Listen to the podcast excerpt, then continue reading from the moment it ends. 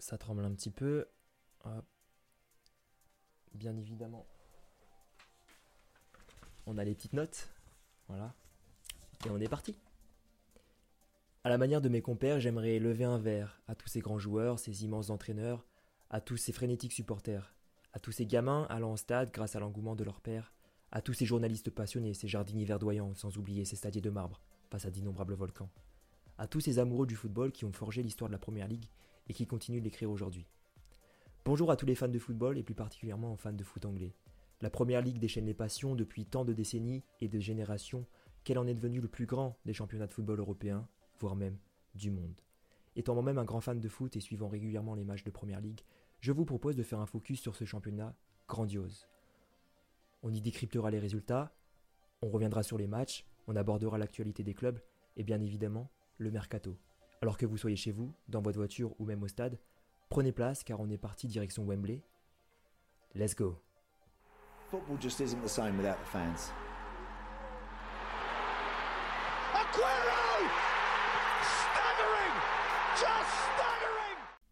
Bienvenue dans ce troisième épisode de PL Express ou PL Express, c'est comme vous voulez. Encore une fois, je m'excuse d'avance car je vais lire mes notes euh, pour que ce soit un minimum fluide pour vous et pour pas que je perde le fil tout simplement. Parce que j'ai noté pas mal de choses et euh, je trouve ça intéressant de, de ne pas les oublier tout simplement. Arsenal, la cerise sur le canon. City, plumé par les Magpies. United, oui United. Et oui, je suis encore une fois plutôt fier de mon titre qui faisait écho à celui de l'épisode de la semaine dernière, City bien parti, Arsenal se régale, United divided. Épisode que vous pouvez retrouver bien évidemment en description sur Spotify et Apple Podcast. En effet, je vous dis ça parce que pour ce troisième week-end de Première Ligue, j'ai voulu tenter quelque chose de nouveau avec un format vidéo en plus d'un format audio. Parce qu'il est vrai qu'à part Canal et RMC, les diffuseurs de la Première Ligue, on voit pas forcément de chaîne YouTube se focaliser sur ce championnat de Première Ligue et je trouve ça un peu dommage. Mis à part quelques fois euh, pour le grand Willou que j'admire, le valeureux Zach Nani et la magnifique chaîne Un Max de foot qui font des analyses exceptionnelles donc bien évidemment que vous connaissez et allez voir tout simplement. Donc me voilà équipé de mon iPhone et de mes écouteurs euh, pour vous débriefer ce week-end euh, de Première Ligue qui encore une fois fut incroyable de par les matchs et le spectacle proposé. Après deux premières journées riches en buts où les filets ont tremblé 28 fois, nous avons eu le droit au week-end le plus prolifique depuis le début de ce championnat avec 32 buts marqués sur 10 rencontres, soit bien évidemment une moyenne de 3,2 buts par match. Et ça, ce n'est pas pour nous déplaire, bien au contraire. Alors, comme lors des deux dernières semaines, j'ai essayé de me focaliser sur au moins deux matchs en intégralité, où le but était de prendre des notes sur une des deux équipes en particulier, pour vous proposer bien plus qu'un simple résumé des rencontres. Je trouve ça plus sympa de vous ajouter euh, quelques statistiques, de vous parler des compos et à mon échelle d'amateur de vous proposer une mini analyse tactique.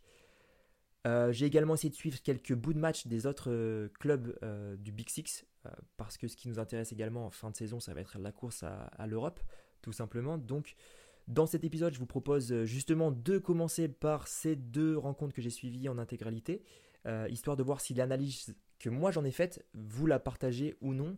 Si jamais c'est pas le cas, n'hésitez pas à me dire en commentaire ce que vous en avez pensé, ce sera, ce sera très cool de votre part. Bref, cette introduction était beaucoup trop longue c'est pourquoi je vous propose de vous attaquer directement au vif du sujet en commençant par le premier match que j'ai suivi en intégralité. Un match qui a permis à une équipe d'être le nouveau leader de cette première ligue. Je pense que ça va faire plaisir à beaucoup de monde, beaucoup de supporters. J'ai nommé Arsenal.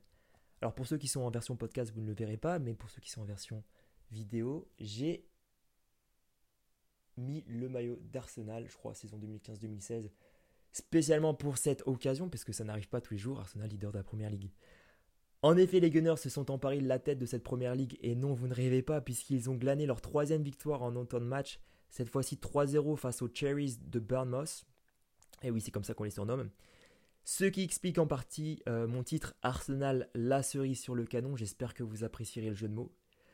Plus sérieusement, Arsenal leader après trois journées de championnat et trois victoires consécutives, ce n'était plus arrivé depuis la saison 2003-2004 la fameuse année des invincibles de Thierry Henry et Robert Pires. Alors peut-on se mouiller et affirmer qu'Arsenal joue le titre? Je pense que oui, et les arguments en cette faveur sont nombreux. Précisément quand on regarde cette équipe, on voit un schéma tactique très équilibré, une équipe très bien pensée. Contre Bournemouth, Arteta a décidé d'évoluer en 4-2-3-1 comme la semaine dernière face à Leicester, mais avec un système à 4 défenseurs qui n'a pas bougé depuis la première journée, lors de laquelle certes cette équipe d'Arsenal évoluait en 4-3-3, mais où l'on retrouvait déjà le quatuor Zinchenko, Gabriel, Saliba, Ben White. Et je pense que cette défense va être la clé de cette équipe cette saison, une solidité défensive accrue grâce au retour notamment de près de William Saliba en provenance de Marseille et au recrutement de Zinchenko euh, de Manchester City à gauche. Il faudra donc savoir pour Arsenal ne pas prendre de but face aux grosses écuries type City, Liverpool lors des doubles confrontations si jamais on se retrouve à un moment donné de la saison face à une efficacité euh, offensive réduite.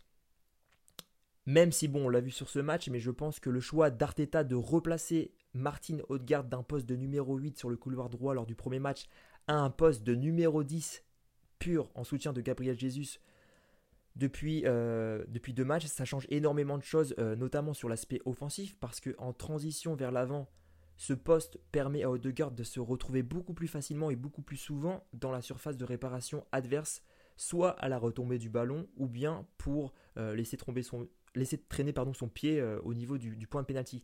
Et c'est exactement ce qui s'est passé ce week-end.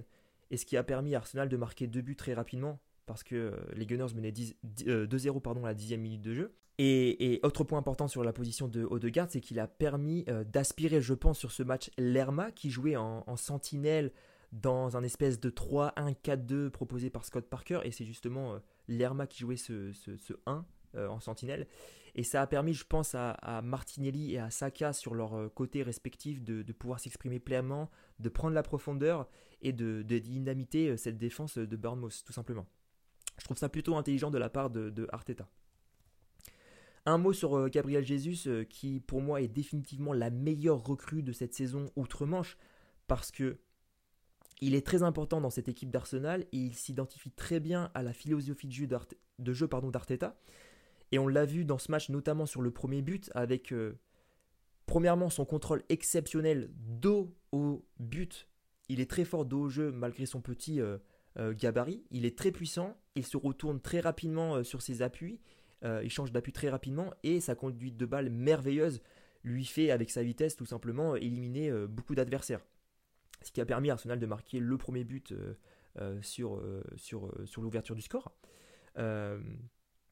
Et euh, j'adore ce joueur tout simplement. Il a véritablement percé. Ça a été un poison pour la défense de Bournemouth. Et euh, euh, j'espère le voir briller avec Arsenal le plus longtemps possible. Bien évidemment, vous n'avez pas pu passer à côté de ce chef-d'œuvre signé Saliba sur, sur le but du 3-0 avec une superbe frappe enroulée du gauche dans la lucarne du gardien, je crois qu'il s'appelle Marc Traverse, sur un amour de remise de chacun. Donc un Arsenal très solide encore une fois et qui est, euh, pour moi un sérieux concurrent au titre pour City. Dès le premier épisode du podcast, je disais que je les voyais bien terminer troisième cette saison euh, via leur match de préparation que j'avais regardé avec beaucoup d'attention. Mais les Gunners ont prouvé qu'ils sont prêts euh, et en ayant regardé le premier épisode sur Prime Video de Arsenal All or Nothing, je pense que Arteta va vouloir imposer sa patte sur la première ligue tout simplement et lancer le défi à ses joueurs de, gagner le titre. Bref, les hommes d'Arteta justement euh, recevront euh, Fulham euh, à l'Emirates samedi prochain, enfin ce samedi à 18h30. Les, les Cottagers, eux, de leur côté, l'ont emporté 3 buts à 2 face aux Bees de Brentford. Oui, c'est comme ça qu'on les surnomme encore une fois. Fulham qui réalise également un excellent début de saison puisqu'ils sont 7 je crois à l'heure actuelle après 3 journées. Une victoire et deux matchs nuls dont un face aux Reds de Liverpool. Euh, dont on va parler juste après.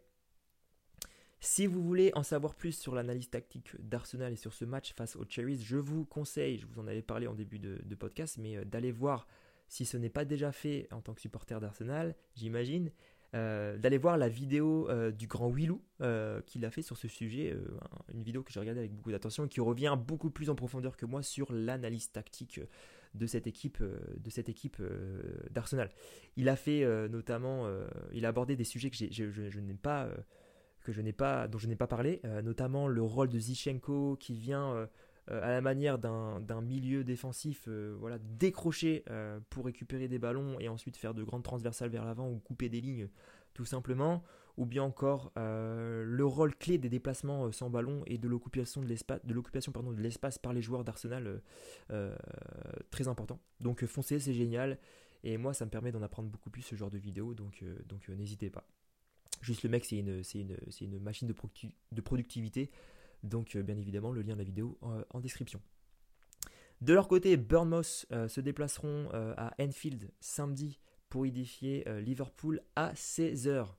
Et justement, parlons-en des Reds de Liverpool qui clôturaient cette troisième journée dans le Northwest Derby ou Derby of England tout simplement puisque les hommes de Jürgen Klopp allaient défier d'autres Reds. Que dis-je? Des Diables Rouges? Et non, je ne parle pas de cette équipe nationale qui s'est inclinée 1-0 en demi-finale de Coupe du Monde face à la France et à un but de Samuel Umtiti. Je parle des Reds Devils de Manchester United, dernier au classement après deux journées et une humiliation face à Brentford 4 buts à 0 la semaine dernière. Dans une ambiance extraordinaire et devant plus de 77 000 supporters, les hommes d'Eric Ten Hag ont martyrisé une nouvelle fois cette équipe de Liverpool en l'emportant 2 buts à 1. Les Rouges et Noirs, auteurs d'une très solide prestation, ont rassuré à la fois leurs fans et leurs entraîneurs. En effet, Eric Tanag a pour ce match décidé de remanier son équipe en effectuant quelques changements. Fidèle à son 4-2-3-1, le capitaine Harry Maguire, très conspué, a laissé sa place à Rafael Varane, auteur d'un très grand match, avec son coéquipier Lisandro Martinez. Soutenu par Diogo Dallo à droite et Tyrell Malancia à gauche, le quatuor défensif a fait très forte impression en bloquant toutes les, attaques des Liverpooliens. Et oui, ce nom existe, tu ne le savais pas, moi non plus. Plus sérieusement sur Liverpool, le jeune Tyrell Malancia, âgé de 23 ans je crois, recruté cet été depuis euh, Feyenoord pour 15 millions d'euros, a réalisé un match exceptionnel face au grand Mohamed Salah. En effet, ce dernier a eu beaucoup de mal à s'introduire dans la défense mancunienne et à déborder sur son côté droit, comme il le fait si bien d'habitude. Il n'a jamais réussi à prendre le jeune Malancia de vitesse, ce qui d'ailleurs lui a été reproché, je crois, par Jürgen Klopp euh, en deuxième mi-temps. Manchester United qui l'emporte donc 2-1 face à Liverpool grâce à des buts de Jadon Sancho à la 16e minute sur une magnifique feinte de frappe dans la surface qui a envoyé Milner, je pense, de porte d'Anière à porte euh, d'Auteuil en deux secondes. Suivi d'un but de Marcus Rashford à la 53e minute sur euh, une merveille de passe en profondeur d'Anthony Martial. Martial qui a fait une très belle entrée de grande qualité en deuxième période, très percutant, il a su faire euh, la différence par ses triples chaloupés. Liverpool réduira le score par l'intermédiaire de Mohamed Salah à la, 81e minute pardon, après un cafouillage dans la défense euh, des Red Devils. Seul point négatif, je pense, de ce match, ce qui n'est pas alarmant par rapport à la prestation euh, de la semaine dernière et le 4-0 subi euh, à l'extérieur face à Brentford. Bref, tout ça pour dire que personnellement, je ressors de ce match avec la sensation que Manchester a fait un match plein, presque parfait défensivement et très intéressant offensivement. Tous les joueurs ont été engagés dans le combat physique et euh, ont été supérieurs euh, face aux joueurs de, Liverpool. Euh, j'avais l'impression que les joueurs offensifs de Manchester exploitaient mieux les espaces, notamment en profondeur dans le dos des défenseurs des Reds. Et je pense que c'est normal avec des joueurs comme Sancho et Elanga, puis Martial sur les côtés, de, de jouer dans cette configuration-là. Euh, j'ai trouvé également Rashford très bon euh, pour la première fois depuis euh, très longtemps dans ce rôle de numéro 9. En tout cas, je pense qu'il était très concerné physiquement et tactiquement, ou en tout cas beaucoup plus que lors des matchs précédents. Et j'ai l'impression d'avoir retrouvé le Martial de 2017-2019, très à l'aise techniquement, défensivement. pareil pour, pour, pour Rashford, donc les deux font la paire, j'espère qu'ils continueront à être titulaires dans, dans cette équipe. Pourtant, quand on regarde les statistiques, c'est bien Liverpool qui a eu l'avantage dans ce match, avec 17 tirs à 12, 71% de possession, 600 passes à 270, 8 corners à 6. Je pense que cette équipe de Liverpool aurait été en passe de répondre aux défis physiques proposés par les joueurs euh, de Manchester United si des joueurs comme Darwin Nunez n'avaient pas écopé d'un carton rouge face à Crystal Palace la semaine dernière. Donc on rappelle qu'il sera suspendu 3 matchs, euh, donc euh, encore contre Bournemouth et Newcastle. Et si d'autres joueurs comme Thiago Alcantara euh, n'étaient pas blessés, si Sadio Mané n'était pas parti au Bayern, bien évidemment. Alors, je n'ai rien contre Milner et Firmino, mais ils ont été, je pense, en deçà du niveau des joueurs euh, cités précédemment. Harvey Elliott a fait un match intéressant, je trouve. Il a une verticalité dans son jeu qui fait que, en plus d'être à l'aise balle au pied, il, est, il a su trouver les attaquants en orientant le jeu et en déclenchant des passes super intéressantes. Malheureusement, je trouve que physiquement, il était un peu trop juste, un peu trop frêle pour répondre aux défis physiques, tout simplement. Pour finir sur Liverpool, je trouve qu'il y a un gros bémol sur Allison, le gardien, qui balle au pied, a fait un match vraiment très médiocre. Ça a énervé Jürgen Klopp euh, en deuxième mi-temps notamment. Euh, par contre, il a été intéressant dans les airs à deux reprises euh, quand il sort une claquette sur le coup franc de, de, de, de, Eriksen notamment. Et quel plaisir, ça, quel plaisir de revoir Eriksen sur un terrain après son, accident vasculaire. Je prends plaisir à le voir jouer à chaque fois depuis, depuis l'année dernière, déjà à Brentford en fait, tout simplement.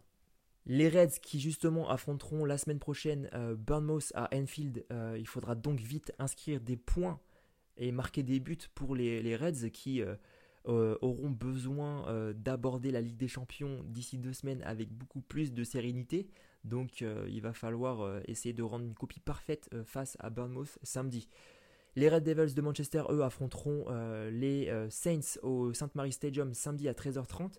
Et il faudra se méfier des hommes de Ralph Hazentoul, j'espère que je prononce bien son nom, qui eux l'ont emporté 2-1 au King Power Stadium face à Leicester, avec notamment un doublé de Che Adams qui a inscrit, je pense, le but, euh, le plus beau but de cette troisième journée, tout simplement sur une magnifique reprise de volée euh, assez exceptionnelle. Euh, voilà, un peu coup de pied comme ça. C'est des buts qu'on aime voir, un peu la Zlatan. A noter aussi le coup franc de James Madison qui était pas trop bas non plus, qui lui avait ouvert le score dans ce match. Par contre, Leicester, 19e après cette nouvelle défaite, euh, la saison risque d'être très compliquée pour les Foxes. Heureusement, Vardy a rempilé pour 4 ans, je crois, en signant une extension de contrat ou un nouveau contrat euh, jusqu'en 2026 euh, ou 2020, ouais, 2026 ou 2024, je crois. 2026, il me semble. Il faudra confirmer, mais il faudra faire mieux que ça pour, pour, pour les Foxes qui se déplaceront justement à Stamford Bridge pour y affronter Chelsea samedi. Donc un très beau match en perspective, mais un match déjà déterminant pour la suite de la saison, à savoir est-ce qu'on jouera la lutte pour euh, le maintien, est-ce qu'on jouera le ventre mou ou est-ce qu'on aura les capacités d'aller chercher euh, l'Europe cette année? Nous allons maintenant parler des matchs que j'ai suivis, euh, pas en intégralité, mais juste en partie, c'est-à-dire environ une mi-temps. Et on va commencer par les Blues de Thomas Tuchel qui se sont fait éclater et oui, c'est le mot, mesdames et messieurs, par, par tout simplement parce que les Peacocks l'ont emporté 3 euh, à 0 euh, face à un Chelsea impuissant à domicile. Les hommes de Jesse Marsh ont donc montré toutes leurs qualités et leurs plus belles couleurs face aux Blues. Pourtant, ces derniers avaient plutôt bien commencé la rencontre avec deux grosses occasions dans les 5 premières minutes du match par l'intermédiaire de Sterling et de Loftus-Cheek. Puis ils se sont éteints peu à peu grâce à un pressing ultra performant des joueurs de Leeds, un pressing très intense, notamment de la part de la triplette offensive Aronson, Harrison et Rodrigo. Brandon Aronson, euh, l'américain, qui euh, justement s'est illustré euh, en ouvrant le score sur un pressing sur Edouard Mendy, le gardien de Chelsea, à la 32e minute. Edouard Mendy qui s'est tout simplement emmêlé les pinceaux avant de se faire reprendre et dribbler par, Aronson. 4 minutes plus tard, le coup franc excentré à gauche tiré par Harrison trouve la tête de Rodrigo dans la surface. Donc 2-0 pour les Peacocks. Et c'est le quatrième but de la saison pour le Brésilien déjà. C'est intéressant de voir euh, à quel point les trois joueurs offensifs de Leeds s'entendent. et en deuxième mi-temps, c'est Harrison justement qui viendra crucifier cette défense des Blues à la 68e minute. A noter que le défenseur recruté euh, par Chelsea à Naples, Khalidou euh, Koulibaly sera expulsé à la fin du match euh, pour deux cartons jaunes, je crois. Donc voilà, pas grand chose à dire sur cette équipe de Chelsea, mis à part le fait que je suis pas sûr que ce 3-5-2 soit la meilleure composition dans laquelle cette équipe peut évoluer. je préfère largement les défenses à 4, comme à l'image d'Arsenal et de, Manchester United par exemple. Sachant que les pistons Cucurella et Loftus-Cheek euh, m'ont semblé un peu en deçà euh, de ce qu'ils pouvaient faire. J'aurais préféré voir par exemple un Hakim, Ziyech euh, en pleine forme sur le côté droit, mais Hakim Ziyech qui était sur le banc, je ne sais pas s'il est blessé ou juste si c'est un choix de, Thomas Tuchel, mais c'est dommage de passer à côté d'un talent aussi, aussi brut et aussi poli que, que, Hakim Ziyech. idem pour le placement de Mason Mount qui je crois était au milieu de terrain, Alexandre à droite aux côtés de Jorginho. J'aurais préféré le voir plus haut, comme un vrai numéro 10. Euh, à l'image de ce qu'a fait Arteta avec Odegaard ou à l'image du rôle qu'il avait joué pendant, euh, pendant la campagne de Ligue des Champions euh, lorsqu'ils avaient remporté la finale face, face à Manchester City.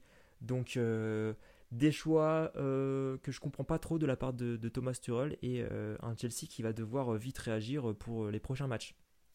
encore une fois, je suis hyper impressionné par l'engagement des joueurs de Leeds qui ont fait un match parfait. On sent encore, je crois, la patte Bielsa qui est restée dans, dans l'intensité et dans la volonté de toujours euh, vouloir euh, aller euh, vers l'avant.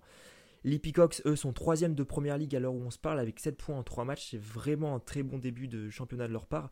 C'est pas mal du tout avant d'aller affronter Brighton samedi. et c'est, je crois, autant de points que Tottenham, qui l'a emporté 1-0 face à Wolverhampton sur un but de Harry Kane, ou encore que Manchester City, qui est deuxième avec 7 points également. Alors si vous entendez un bruit de moteur, c'est pas la dernière Porsche, c'est tout simplement mon Mac qui chauffe à fond et qui a hâte que cette vidéo se termine. Je pense que vous aussi, moi aussi. Euh, mais vous l'avez compris, il est l'heure de parler des Sky Blues et de Manchester City qui n'ont pas réussi à remporter un troisième match d'affilée dans ce championnat. En effet, les joueurs de Pep Guardiola se sont un petit peu fourvoyés puisqu'ils sont tombés sur une valeureuse équipe de Newcastle. On rappelle que City s'en sort très bien puisqu'à la 60e, ils étaient encore menés par 3 euh, buts à 1. Euh, notamment dû à un magnifique coup franc de Kyrian Tripper à la 54, 54e minute que je vous invite à aller voir.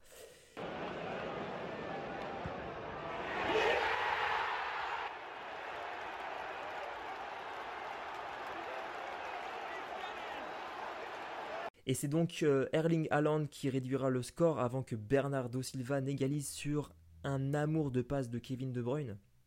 Et c'est dommage pour City parce que, encore une fois, ils ont outrageusement dominé le match et les débats.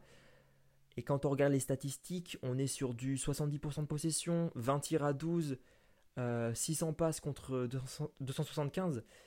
Donc je pense que le problème vient pas du fait de dominer, parce que vous savez très bien que dans le foot, dominer n'est pas gagner, mais c'est pour moi euh, des choix qui viennent de Pep Guardiola et qui euh, ne sont pas forcément hyper clair euh, dans mon analyse du match.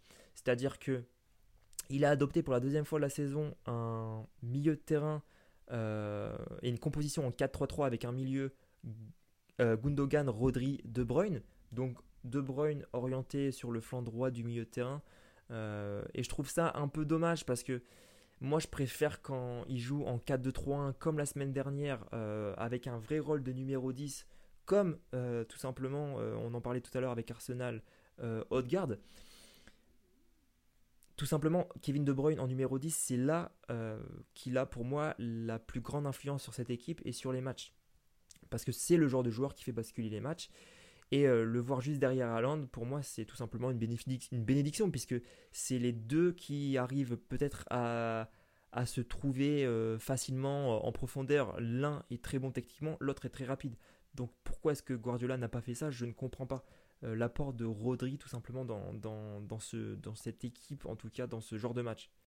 A noter également le très bon match de Joao Cancelo sur son côté gauche en tant que latéral. Il a su récupérer euh, d'innombrables ballons, revenir à, tout moment du match pour euh, stopper les contre-attaques des Magpies. Et il a également su se projeter vers l'avant en transition offensive pour dynamiter un peu cette défense des, des Newcastle. Euh, mais euh, je n'oublie pas, euh, et je regarde mes notes parce que je me suis noté le match d'Alan Saint-Maximin qui a été côté Magpies très bon, très technique, très percutant, qui n'a pas toujours fait les bons choix, mais qui a su se monter, montrer pardon, hyper dangereux pour cette défense. Je crois qu'il a été élu homme du match. en tout cas, il a mis un post sur Instagram comme quoi il avait très envie de rejoindre l'équipe de France pour la Coupe du Monde et ça se comprend. c'est son objectif. Donc euh, un très bon match en perspective. J'ai regardé que la deuxième mi-temps et j'ai pas eu assez de recul pour analyser vraiment tout le match et notamment la première mi-temps et euh, cette, euh, cette composition encore une fois 4-3-3 Rodri, Gundogan, Gundogan qui a ouvert le score mais j'ai pas vu en soi ce qu'ils avaient ce qu'ils avaient fait globalement. Et ce qui est bizarre, ce que je me suis noté aussi sur Guardiola, c'est qu'il a fait un seul changement, je crois, à la 21e minute. Il a remplacé Nathan Ake qui s'est peut-être blessé par Ruben Dias en défense. Autrement, Marez, Alvarez ou encore euh, Calvin Phillips sont restés sur le banc. Pourquoi? Je comprends pas forcément. Quand tu as une profondeur de banc comme ça, il faut en profiter au maximum, notamment dans un match où tu reviens à 3-3, il te reste encore 20 minutes derrière pour aller chercher la victoire et apporter de la vitesse, du dynamisme. donc voilà, en bref, City qui,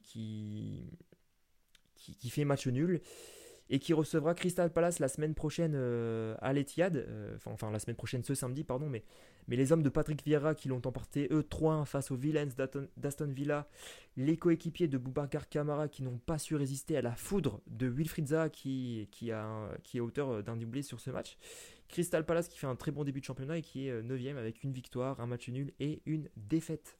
Dans les autres matchs du week-end, Everton, mal embarqué depuis le début de la saison, n'a faire mieux qu'un match nul face au promu Nottingham Forest, un but partout. Brighton l'emporte 2-0 face à West Ham, les Hammers derniers du classement après cette troisième journée et trois défaites d'affilée. La saison va être vraiment très longue pour euh, les Hammers. Voilà donc pour ce troisième épisode de PL Express et pour cette troisième journée de Première League. La version audio sera bien évidemment retrouvée sur Spotify ou sur Apple Podcast, vous recherchez PL Express dans la barre de recherche et vous devriez tomber euh, sur, euh, sur euh, la série de podcasts.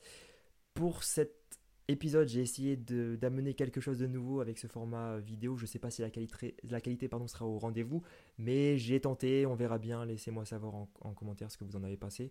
je ne sais pas si je reconduirai dans les semaines qui arrivent le format vidéo, même si j'aimerais bien, parce que je déménage en Allemagne et je ne sais pas si j'aurai le matériel adéquat même si je filme à l'iPhone et, euh, j'enregistre avec des écouteurs. Mais, euh, mais laissez-moi savoir, euh, il y a sûrement des points à prendre. Donc voilà. Moi je vous dis la semaine prochaine pour un nouvel épisode, pour un nouveau week-end de foot et pour du spectacle, des buts et de l'amour. Allez, ciao, bye.